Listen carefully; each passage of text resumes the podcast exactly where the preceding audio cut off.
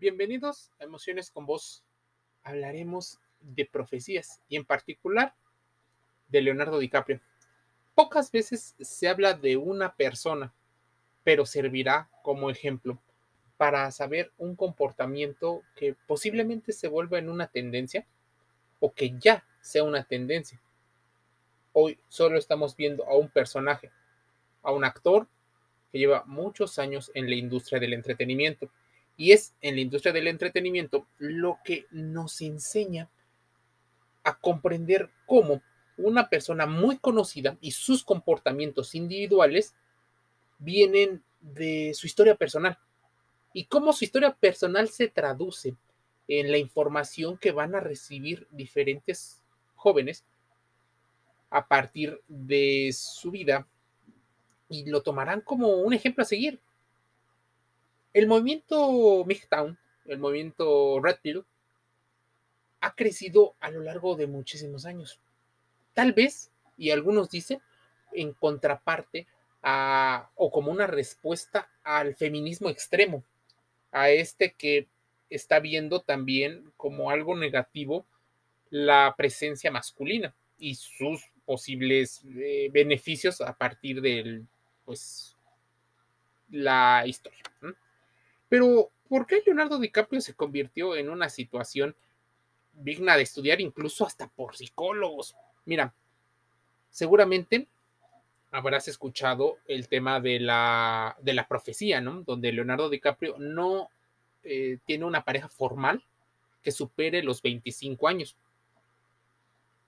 Hablaremos de él porque él es la figura más conocida de este tipo de movimientos tenemos que hablar de el estatus social. Es un hombre que es muy conocido. Probablemente muchas personas lo consideran un hombre atractivo, eh, popular.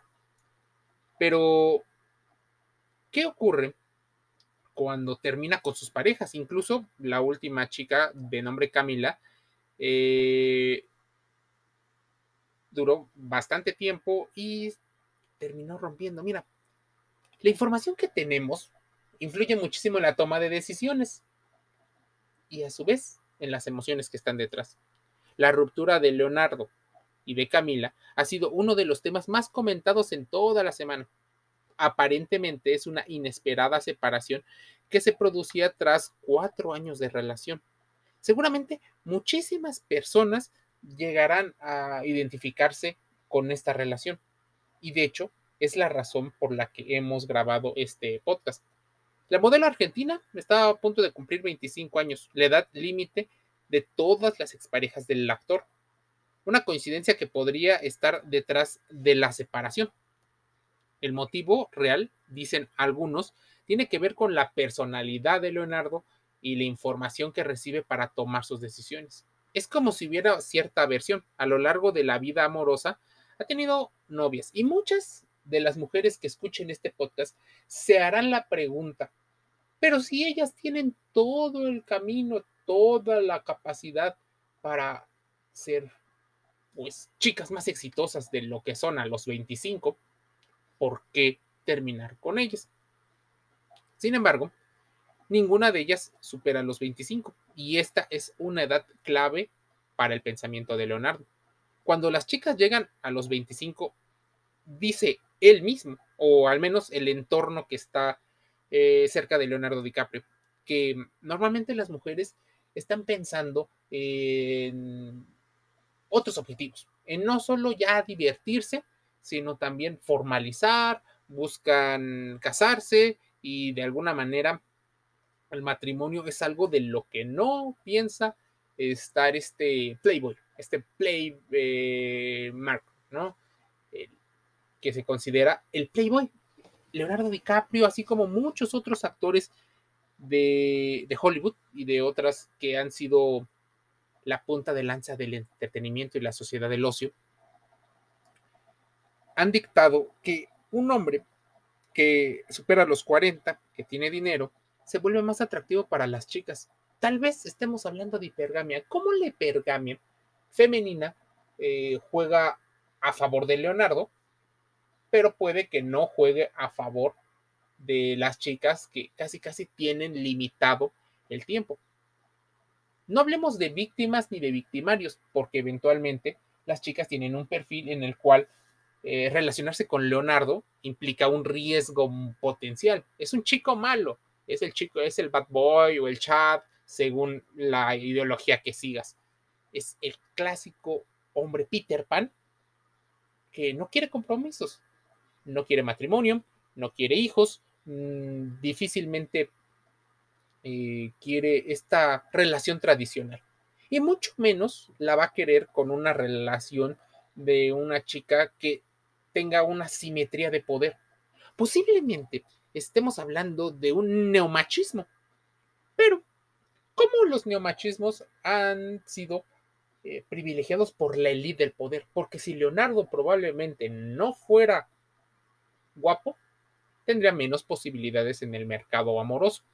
Si Leonardo no fuera rico o fuera más rico que ellas, posiblemente tampoco tendría tantas oportunidades. Pero si le sumas que probablemente sea un tipo que sea interesante, que tenga una buena plática, que haya conocido muchos lugares, lo vuelve una persona altamente atractiva para muchas personas, no solo hombres, sino mujeres. A ver, Leonardo no quiere tener hijos, como muchos hombres no quieren tenerlo, y creo, dicen, que no quiere una familia por las experiencias que tiene. No hablemos de traumas, porque aquí no somos psicólogos, eh, no conocemos a Leonardo personalmente ni su entorno, pero posiblemente algún, eh, algún ambiente o alguna situación estresante lo llevó a tener esta ideología. Probablemente eh, conocer a otras personas que profesan o hacen este tipo de situaciones. Ahora, ¿por qué no casarse? tal vez no le guste, no le convenga. Algunos dicen que el provenir de una familia eh, disfuncional como la de sus padres, no quiere repetirlo y siente que si llega a cierta edad, pueden las mujeres exigirle más. Y él, aunque tiene para darle el miedo al compromiso, la aversión a la pérdida y pérdida de la libertad, porque del dinero, sin duda, él eh, al menos las cuentas económicas creo que van aumentando. Él ha envejecido, pero su gusto por las mujeres menores de 25 años no. El actor no sale con las chicas. Y mira, no estamos eh, ni privilegiando ni culpabilizándolo. De ser cierta la teoría, eh, todas las chicas, incluido la nueva pareja, podrían estar pasando este tipo de situaciones y tal vez él siga teniendo este tipo de relaciones por 10 o 20 años. Estamos hablando de que cuando cumpla 60 o 70 años, él pueda cambiar cierto patrón, tal vez el miedo a la soledad de, del hombre lo lleve a cambiar un poco sus rutinas. Muchas personas pasando cierta edad y sobre todo entre los 30 y los 40 tienen hábitos totalmente diferentes a los que tenían 10 años antes. Tal vez la información ha hecho que la ansiedad, la posible depresión, la tendencia al consumo de sustancias se vayan viendo diferentes.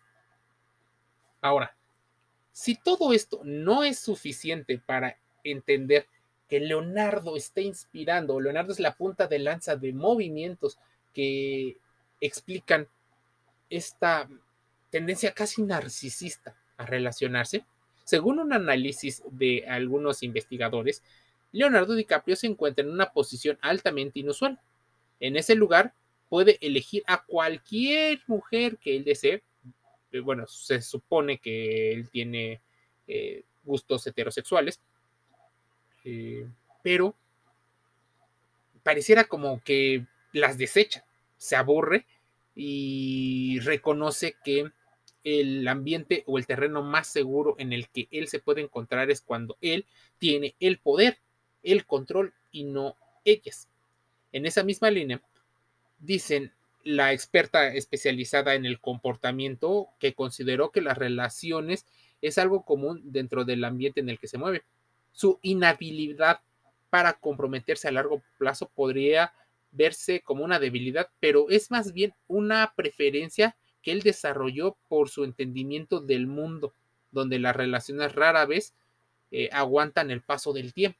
Él está viajando, seguramente mucho más, recibe contactos y propuestas de muchos tipos, desde el formal hasta el informal, del trabajo o de las relaciones. Muchas personas dicen que el divorcio de sus padres cuando él era un niño también podría ser un punto determinante en la percepción que tiene sobre las relaciones a largo plazo y la posible tendencia a la familia. Por eso, a diferencia de la interpretación clásica sobre una incapacidad a mantener una relación, existen versiones que mencionan que tiene un estilo de vida evitativo, que sí es muy apasionado, que posiblemente sea una persona que muestra sus sentimientos, pero no quiere tanto compromiso. La libertad es una sensación que nadie quiere perder y él tiene eh, en su imagen, en su, en su vida, eh, puesto mayores competencias que otras personas. Por eso y otras cosas, el opuesto a la imagen de Leonardo DiCaprio, siendo un hombre emocionalmente inmaduro que rehúsa a crecer, él podría simplemente reconocer que no tiene la intención de abandonar sus aventuras y se niega a ajustarse a un mandato social que no tiene la necesidad de seguir, según los análisis. A ver, ¿cómo todo este posible debate de la vida amorosa de alguien al que no conocemos se convierte en algo tan novedoso. Posiblemente este podcast tenga más implicaciones porque Leonardo siga teniendo ese mismo estilo de relacionarse. También posiblemente estemos hablando de heridas, ya sea de la herida del rechazo o la herida del abandono, y sobre todo abandono emocional, no del tipo físico, en el cual Leonardo interpreta el mundo de una forma diferente en su trabajo y en su vida personal. Posiblemente las chicas de menos de 25 sean más un tema en el cual reafirme él su virilidad a partir de ellas, su estatus como, como playboy, como chico malo, como ese, ese canalla que aunque saben las personas que posiblemente los vaya a tratar bien y mal en esa alternancia, en estas relaciones intermitentes o en estos refuerzos intermitentes, e incluso las chicas decidan cuando son jóvenes, debido a la educación que tal vez a lo largo del mundo les enseñan a muchas mujeres, es el cuento de hadas.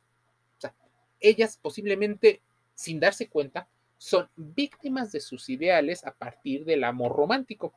Y él, conscientemente de todo esto, aprovecha sus competencias, sus habilidades para obtener la mejor parte de la relación.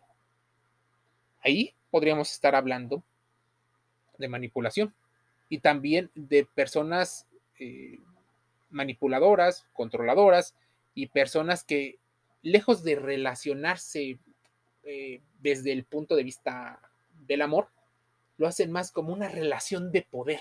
¿Quién puede más y quién no puede? Cuando le empiezan a exigir, posiblemente el hombre salga huyendo y no es que mm, estemos defendiendo o estemos favoreciendo este tipo de comportamientos, pero debes de comprender una situación. Este tipo de comportamientos es reflejo de una parte de la sociedad. Él, al pertenecer a la élite, a las personas más populares, con más influencia y más poder en el planeta, puede ser que la gente lo tome como un ejemplo a seguir, un ejemplo positivo.